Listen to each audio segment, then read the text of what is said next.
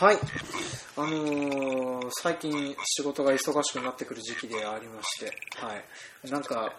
あれだね、わったわ、あのー晴れが続いてて仕事がよく進むんだけれども、わったわたしすぎてて、もう、なんか、手が足りねえなって思ってくるよね。よく自分は動けるんだけれども、もう2、3本人が、自分の分身がいたらいいのにってちょっと思うような時期であったりはしますね。はい。でまあ、こんな時期になるとですね、あの、なんか他の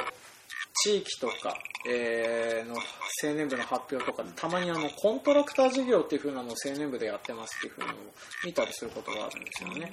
で、まあ、あのさらっと調べるとそのコントラクター事業っていうのがありまして、まあ、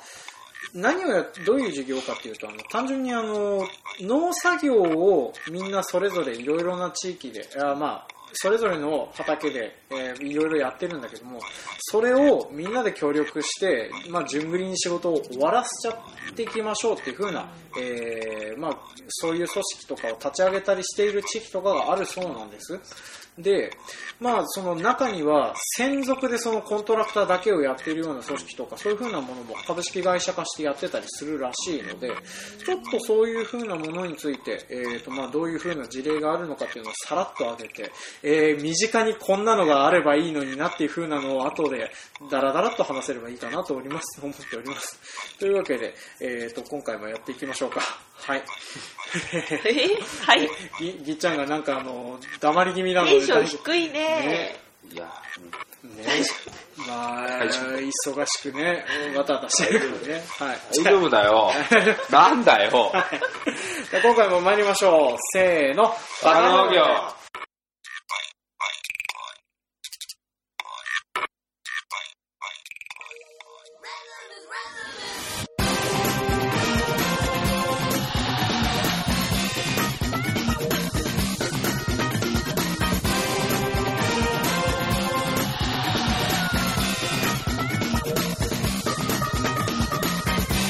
番組は北海道の中心部、札幌市のちょっと東側にある江別市から青年農業者がお送りする真面目系農業トーク番組です。お相手を務めさせていただくのはジョンと、ちゃんと、ペンタです。はい、今回もよろしくお願いします。お願いします。というわけで今回はですね、あの、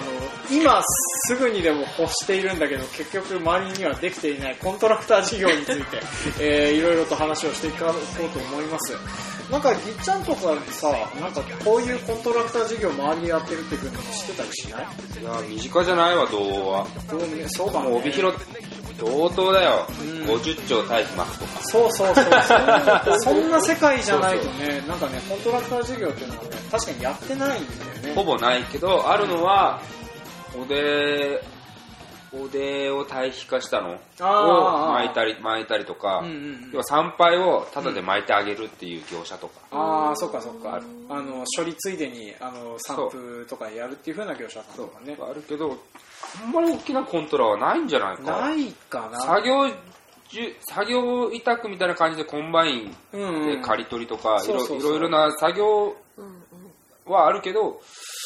コントラクター事業っていうのは聞かないな。なんかね、確かにあの、周りであんまりねえなと思って。一応、うちもあの、えっ、と、ともえ農場っていう会社なんですけども、それの目の前にある北豊幌近代化生産組合っていうのは、まあ、一応あの、小麦の収穫とか、えー水田の収穫とかは、一応この辺の人方だけでまとまってやってたりする、まあ、それもコントラクター事業っちゃ事業なのかなとは思うんだけれども、まあでも、そんなに大それてはやってなかったりはしますね。うんで、あとあの、水、なんか、お隣の空、空地っていうか、岩見沢の方から、えー水田の、なんていうのかな、あの、刈り取った後の稲わらとかを、あの、牛が食べるロール、ロールベーラー、ロールベーラーでよかったっけ、うん。なんかそういう風な、あの、えっ、と、藁を集めて丸いやつにするマシンで、ん。えっ、と、そういう風なのをとあの持ってってくれる業者さんというか、あの、同じく農家さんがいらっしゃって、そういう風な方々がやってってくれるっていう風なのぐらいしか、周りにそのコントラクターっていう風なので関わりはあんまりないですねっていう。で、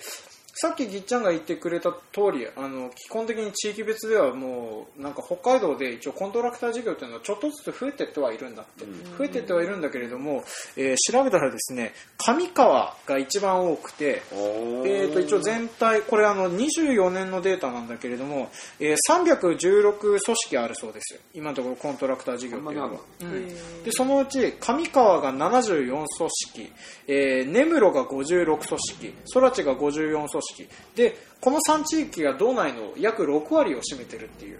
あい意外だ、うん。俺なんかすげえ帯広とか北見とかあっちのイメージがすごい強かった、そうそう。でごめんね。僕はあの空知とかこの辺も全部同等だと思い込んでたっていう。同等じゃねえ。同よ等じゃないんだよね。そうそうそう。なんかねあの今なんていうのかな。えっと、もともと地位が弱い子なんだけれども、空知も同等にくっつけて考えてたっていう。ふう同王です。だね。同だね。上うん、川まで行くと東北に同入るのかな？のかな？うん。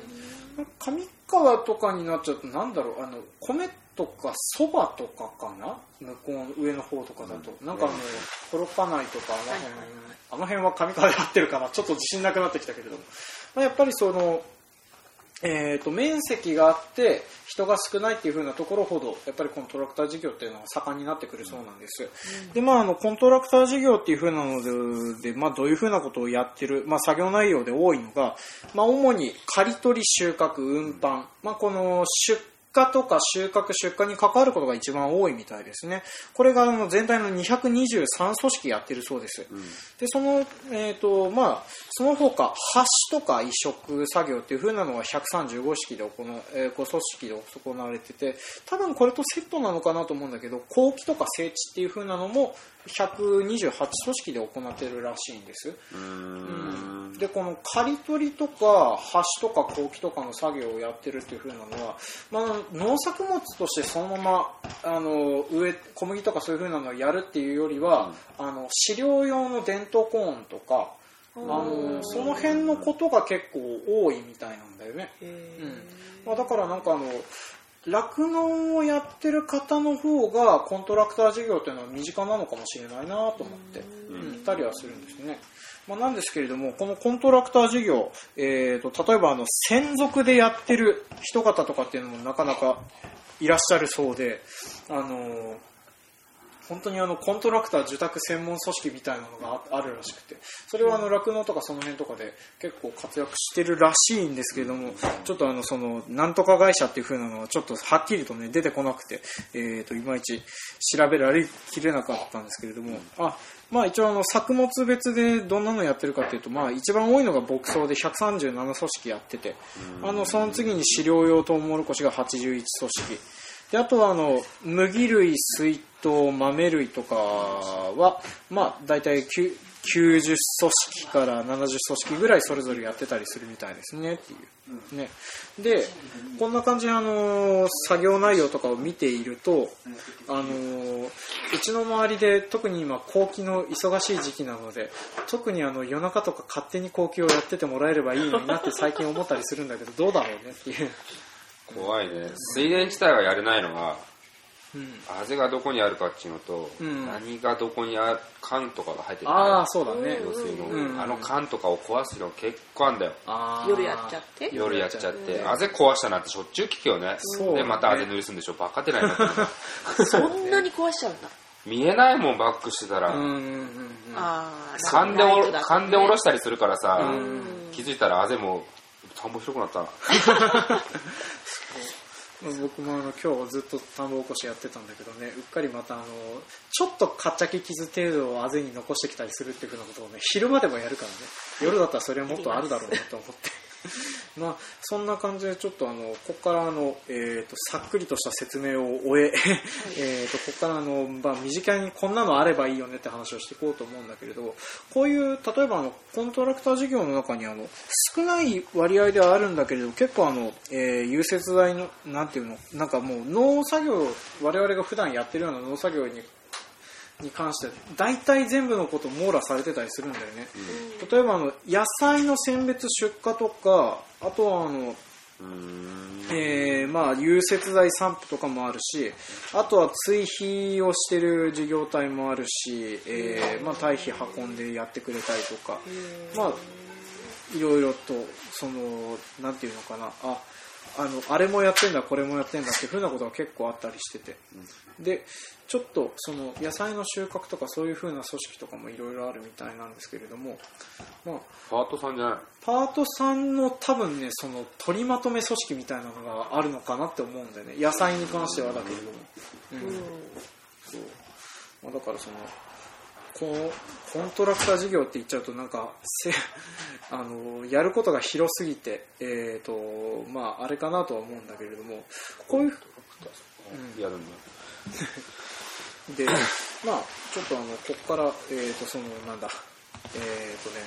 ちょっとあれだね、お疲れ気味で、あの、また話がまとまり、取り留めもなくなってきてるんだけども、えっ、と、ちょっと話を戻すね。うん。なんで元気いいの今日？え元気いや相対的にじゃない相対的に相対が誰が沈んでるから。そうね。うん。まあ、それであのちょっとこういう風な授業があるよっていう風なのを調べててちょっと思ったのはこの間あの、えー、とだいぶ海外の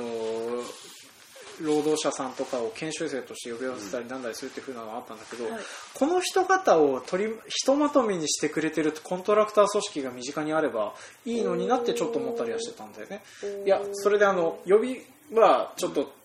えー、といろいろとこういうのがあったらいいのになって話をすると、まあ、例えば、えーとまあ、面積自体は少ないんだけれどそういうふうなのを受け入れる施設とかそういうふうな環境を整えられるかもしれないっていうふうな人事業体があったとしますと。でそこで海外からの研修生やらさ何やらを呼び寄せておいてその人方にいろいろな農作業を教えるついでにいろんなところに派遣するっていうふうなコントラクター組織が近くにあれば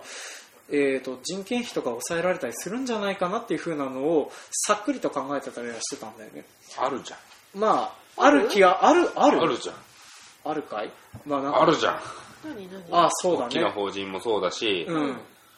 あと身近でやってる人いるよ2件で。パーサー回すとか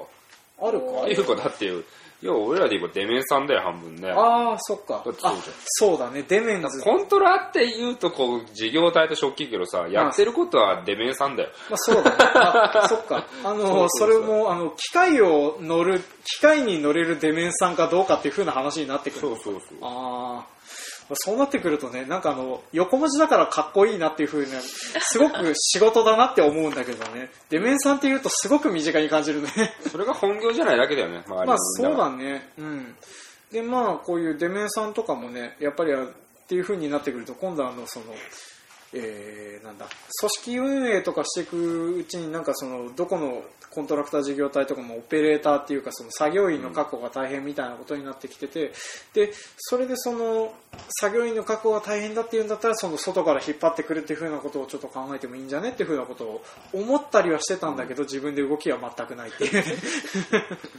まあね。コントラ事業ね高齢化になってきたからなんだろうね。なんだろうね。やりきれないしみんな。そうだよね。酪農家も知事絞って、うん。もういいとこひくれちゃうからね。そうだよね。でそれでなおかつ外外でその飼料用のやつやら何やら狩るなんてねいややってられない。やってらんねえって思うとそうなるとその人手があるところで全部やってくれるといいのになとは思ったりはするよね、うん、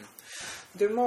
そんなコントローラー事業とかあったりすると思うんだけどこれ例えばあの、えーとまあ、身近に仮に、えー、とそのなんか自分家で使えるようなあのなんていうかな、えー、とこう畑の構築とかそういうふうなことをやってくれるコントローラー事業さんとかがあったりしたとしたら利用側としてはなんかどういうふうにあのいい点悪い点があるかなっていうふうな思ったりしてたんだけど、うん、なん不不良のうん。時にそういうところがあると、うん。もし何か親戚に何か不幸があるとか自分が病気になっちゃうとかそういう時に頼めるそういう場所があるっていうのはなんか安心なああちょっ気がする。けどと安心な気がするね。あの急遽の労働力の確保みたいなね。うんなんか常にうん、個でやってるとさ、うんそういうのは不安に思うっていうか、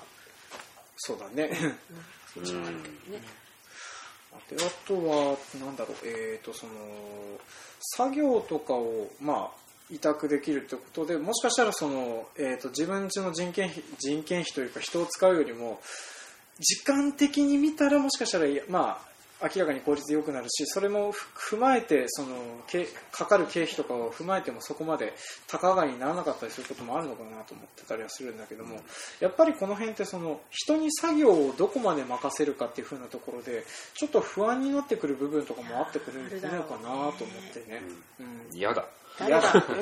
俺は嫌だ。うん。そうなんか。こだわりがある作業が多いから、うん。俺の勝手な、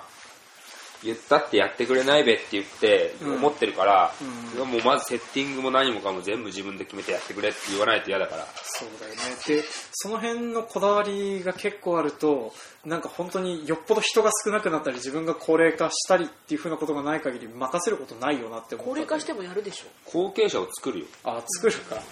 コントラ事業に任せるかどうかは別としても、うん、うん。うん、後継者は作るよ。そうだ自分のイメージしたもう通りの作業をしてくれる人。だって今その環境だもん。そう今追われてだから遅れてきましたってい うかよね。まあ、確かにあの何かしらその人に任せるとかそういうふうなことをするってなるとやっぱりその任せる方法とかその任せる量とかあとその辺ってどうしてもね不安になったりする部分があったりするからそのなんかまあお隣の空地で多いっていうのもちょっとびっくりしてたんだけどなんかなんていうかなその自分家のあの周りというかそのまあ、作業をするにしてもそのなんだ、えーさっき話出てたように水田とかでもそのなんかと場所ごとによって細かい癖とかそういうふうなものが結構違ってくるみたいだから、確かにそれでその人に任せづらい部分があってで誰がやっても同じような部分しか任せられない部分があったりするよなっていうのはあったりするんだよね。で例えばその今その、まあ、水田を起こしたりするっていうのはわわたわたしてたりとかするんだけれどもそれでもその例えば本当にあの最低限ここだけ守ってくれればあとはいいやっていうふうに思わないと任せられない部分とかっていうのはあったりするのかなというのちょっと思ったりはしてたんだよね。まあ、であとこれあの、えー、と結局その専属の事業体さんがいるのは存在はなんとなく分かるんだけどそういう人ところがホームページとか特に出してくれてなかったりしてたのでそれでそういう風な人方がどっかで発表してあしたであろう発表資料みたいなのが見つかったんだけどそれを読んでるとあの、まあ、コントラクターそういう風にやっていくっていう風なのはとにかくもう信頼してもらうしかないから自分たちで技能をいかにあの培っていくかが大事みたいなのはやっぱり挙げてましたね。うん。まあ最初のうちは大変そのどこまで信用できるかはちょっと分かんないけどさすがに100兆200兆、まあ、作業してたら人よりうまくはなるよなっては思う、なるなるなる。よね、こそ専門っていないからねうん、いないよね、うん、まあ機械もそのまあ、新しい機械どんどんそういうふうにところでうまく収益を立てるんだったらその、まあ、こっちで買えなくてもそこで更新してそれこそなんかあの前にパワーハローついて後ろにロータリーついてるみたいなあの WPTO のマシンとか買っちゃって動かせるようなところとかも出てくるかもしれないから。それは言ったらいっぱいあいっぱいあるんだよね、うん、むしろそっちの方に話を振ったりとか調べてみたりする方が面白かったかもしれないよねって。それはちあまあ、コントラ事業使ってる人は知らないけど、結構でも今ね、うん。玉ねぎの定食とかもさ、フェイスブックとかそういうのでいろいろ上がってるけどさ、うんうん3台ぐらいいっぺんにやるのがザラなんだね。そう大きな農場になると。ねロータリー親父かけつつ、息子はいはいはい、パワーハローかけて、まお母さん定植機みたいへー すごいねあのな。なんであの光景と思えば。ね、うんちょっとした合体ロボみたいな作業風景みたいな感じになるんだろうね玉ねぎ3、40町あるとかなったらね、そうなるわ。まあ、なんでちょっとそんなのが周りにあったら面白いのになってところで話を濁させてもらおうかな。まあねちょっとそう。一応さっくり見た感じであの意外と話せるかなと思ったら意外と話せないというところがね はっきりしてしまったので。あと家がごちゃごちゃしてるよ、うちとか特に。やってるものが多いからさ、あそうだね。意す外とっげえ混乱するともう言っても。共通してできるっていうふうなことがあればまあいろいろできるんだろうけどもね。その牧草とかさ、うん。全部買ってでしょ。そうだね。そこ買ってきてとか、うん。次元でしょ。俺らは、俺の場合はもう、ブロッコリーのとこはさ、1ヶ月分作るわけにいかないじゃん。うんそうだね。いっぺんにね、床を起こしてくれって言えないじゃん。だから旗でも区切って、自分でもわかんないから、旗で区切ったりしてるからさ、それを説明してもさじゃあどの旗なんですかみたいな。そうなるんですね。番号振ってるわけじゃないしさ、意外とその作業請負のするときにあのどこまで作業したらいいですかのヒアリングとかをするっていう専門職が逆に必要そうなんだよね。こっちの準備も結構いるよ。うん、あだからその頼むにしてもそのなんなんかその意外とその本職でコントラクターやってますって人の方が頼れるような感じしちゃうよねそうなってくるとね。ななんていうかな、その一応組織として多いのはやっぱりその元々の農業者さんが共同で作った組織みたいなのが多いらしいんだけども、そうじゃなかったらその完璧にそのコントラクター専門の組織ですみたいな人方の方がその受け入れとかそういう風なのをやってくれるねあの状況とか整ってそうだなと思うからね、まあそういうのがちょっと周りにあるんだったらちょっともう一回調べてみて、えー、とちょっと話聞けたりとかすると面白いかもしれないね。コントラやる前にだからみんなもっと畑をまとめよう。畑をね。でパクリっこしよう。そうね。それもねまたあのいろいろと問題がありそうなんでね。あの誰々さんがこだわり抜いて作った畑が遠くにあるんだけれどもそれとバクった結果あのまた自分でそれをやり直さなくちゃいけないとか。そうそれがあんだよね。まあそれでねうちも飛び地がいっぱいあるからあの近くにできればいいのになとは思うんだけれどもその結果ねどんなことが起こるかなっていうのがちょっと怖いものなんでね。ちょっとうちないからないいですねいいですね。うん。じゃあ、あの、飛び地、飛び地にニンニク植えてるのが結構めんどくさい。あるからね。うん。移動がなそうそう、移動がね、重たい収穫機とか抱えて移動したりするのがえらい目にあったりするからね。はい。だからちょっと取り留めもなくなっちゃうので、この辺で締めたいと思います。はい。というわけで今回はコントラクターのお話でした。はいはい、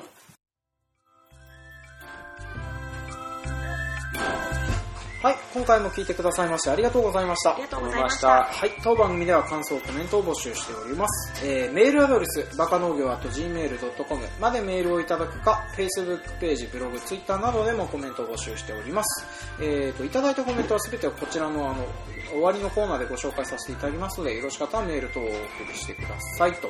はい。でというわけで、えーと、とりあえずですね、4月30日現在、今のところ、えーと、お便りはないので、特にここで話すことはないんですけれども、なんか、えーと、話したいこととか、お知らせこと、こととか、特にあったりしますか？特になし？ここで言ってもなっていそううなんだよね。まあ5月中頃配信にはなるんだけど、特にね、話してもなってなっちゃうので、はい、この辺で、ささっと。なんかね、もう、あの、この時期忙しくて、わったわたしてるから、なんかさ、天気良すぎてさう、ん、うん、稲追われるよね。追われる。なんか、苗やばいよやね。やばい。もうね、なんかね、あの、去年はこの時期ずっと雨降ってたじゃない。そう。だからあの本当に晴れろよこの野郎ってずっと思ってたんだけど 今逆だからね。晴れすぎててちょっとぐらい雨降ってほしいと思ったりする春春子出ないんでしょ？そう出ないよ。出たよ。え？うち早かったの巻くの4月あそうなんだ20日に巻いてんだ今年。おお早い。種まき前に巻いてんの。うん。で除草剤早すぎて効いてないっていう。ねそれで失敗したから。まあでも一応今晩なんかちょっと雨降るみたいな予報にはなってたからね。これはね風ですね。うん。風だけだったよ ちょっとどうなるかわかんないけどね。まあこれからあのまあ 少しバランスよく雨とか降ってくれると。来週雨みたいだけどね。ね、うん、でも50%、30%とかだからね、またどうなるのかわかんないけど、まあ、えーと、状況を楽しみにして、あの、雨を楽しみますということで、えー今回も締めさせていただきたいと思います。はい。というわけで、えー今回も聞いてくださいましてありがとうございました。ましたはい、次回のお楽しみに。